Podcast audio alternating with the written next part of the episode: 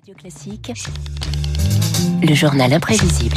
Avec Augustin Lefebvre. Bonjour Augustin. Bonjour David, bonjour à tous. 49e cérémonie des Césars, ce soir à Paris. Et cette fois encore, on devrait plus parler de ce qu'il y a autour que de cinéma. Et Eh oui, car on attend la réaction du cinéma français aux accusations de violence sexuelle portées par plusieurs actrices contre Jacques Doyon et Benoît Jacot.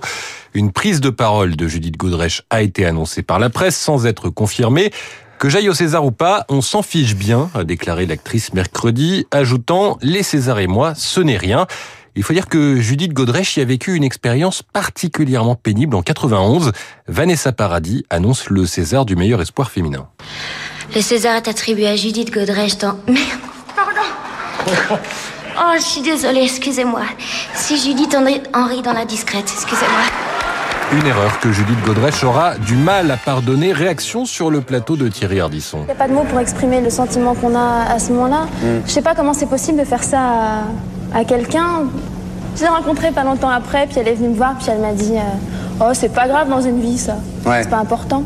On ne compte plus au fil des années les bourdes, les gaffes et autres moments de flottement dans ces longues cérémonies. 2004, un père fier monte sur scène féliciter sa fille, Gérard et Julie Depardieu. L'élocution de l'acteur permet d'émettre des doutes sur sa sobriété. Bonsoir mademoiselle, bonsoir mesdames, bonsoir messieurs. Je suis tellement heureux. Euh, je veux pas faire Gainsbourg. Non. Je ne m'y attendais pas. Mais il est là, il est partout, vous savez, c'est mon fardeau, comme on dit. Hein.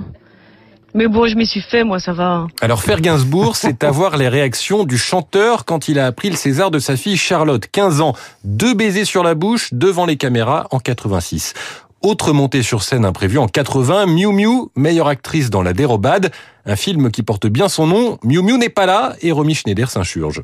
Je n'ai pas de demander la permission, là, dans les coulisses, ou ni personne, mais je, je voudrais dire que je trouve que ce n'est pas très correct, ni très gentil, et ça manque de respect en face de notre métier, quand on est nominé, et même quand on ne l'est pas, de ne pas venir.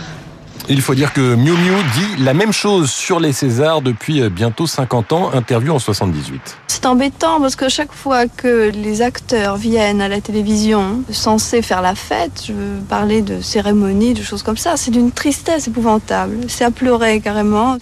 Bon, les Césars, c'est extraordinaire, ça sent la poussière, alors que ça devrait être la fête de l'imagination, de l'art et tout ça. Elle a tellement raison, Miu Miu. Oui, alors pour tenter de rendre ça moins triste, eh bien, les Césars ont fait appel à des humoristes, Mmh. mais c'est parfois raté. Et en 2018, les organisateurs ont tenté d'en jouer. Ils ont proposé un sketch sur les moments gênants avec Monsieur Poulpe qui s'est fait connaître sur Internet. Le problème, c'est que même au second degré, bah, c'est pas drôle. Il y a plein de monde, il y a Guillaume Canet. Eh, t'aimes bien l'équitation ou quoi? Je vois que t'as un cheval sur tes principes, hein Et quand tu te rases euh, avec ta tondeuse, tu changes de sabot ou quoi? Et ça dure, et ça dure, et ça dure. Alors là, c'est le panorama d'une cérémonie, disons, euh, classique hein, des Césars. Euh, Mais deux éditions récentes ont battu euh, tous les records. 2020, Roman Polanski, accusé de viol, est nommé dans 12 catégories. Violente manifestation euh, devant la salle Playel à Paris où se tient la cérémonie et malaise euh, d'entrée de la présentatrice Florence Foresti. Bienvenue à la, à la dernière, à la 45e cérémonie euh, des Césars. Je suis, je suis très heureuse d'être là. Enfin, très heureuse. non, c'est pas le mot qui prédomine. Ah, c'est pas le sentiment premier, hein. Heureuse, non. Je suis, euh, on va dire, je suis très, euh, je suis très courageuse d'être là. Et quand vient le moment d'annoncer... euh, C'était assez drôle. Elle a plutôt bien commencé, mais elle a mal fini. hein. ben, c'est c'est- c'est- c'est là, un moment, la cérémonie a, a déraillé. Le César de la meilleure réalisation est attribué à Roman Polanski pour J'accuse.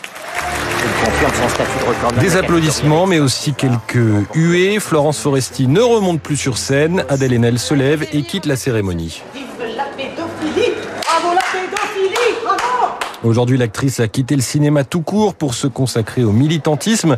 Son geste avait inspiré une autre actrice l'année suivante, Corinne Maziero, qui entendait dénoncer la politique culturelle du gouvernement pendant la crise sanitaire. Elle monte sur scène vêtue d'une peau d'âne ensanglantée à la stupéfaction de la présentatrice Marina Foïs. Ouais, mais c'est un peu euh, dé- dégueu. Pourquoi tu dis c'est dégueu? T'es vegan Non, mais enfin, je sais pas, le sang. Bah non. C'est pour moi, hein. Alors j'ai un autre costume si tu veux, si celui-là te plaît pas. C'est Qui veut la peau de Roger l'intermittent. Voilà. Parce que ah, maintenant, on est comme ça, tout nu. Voilà.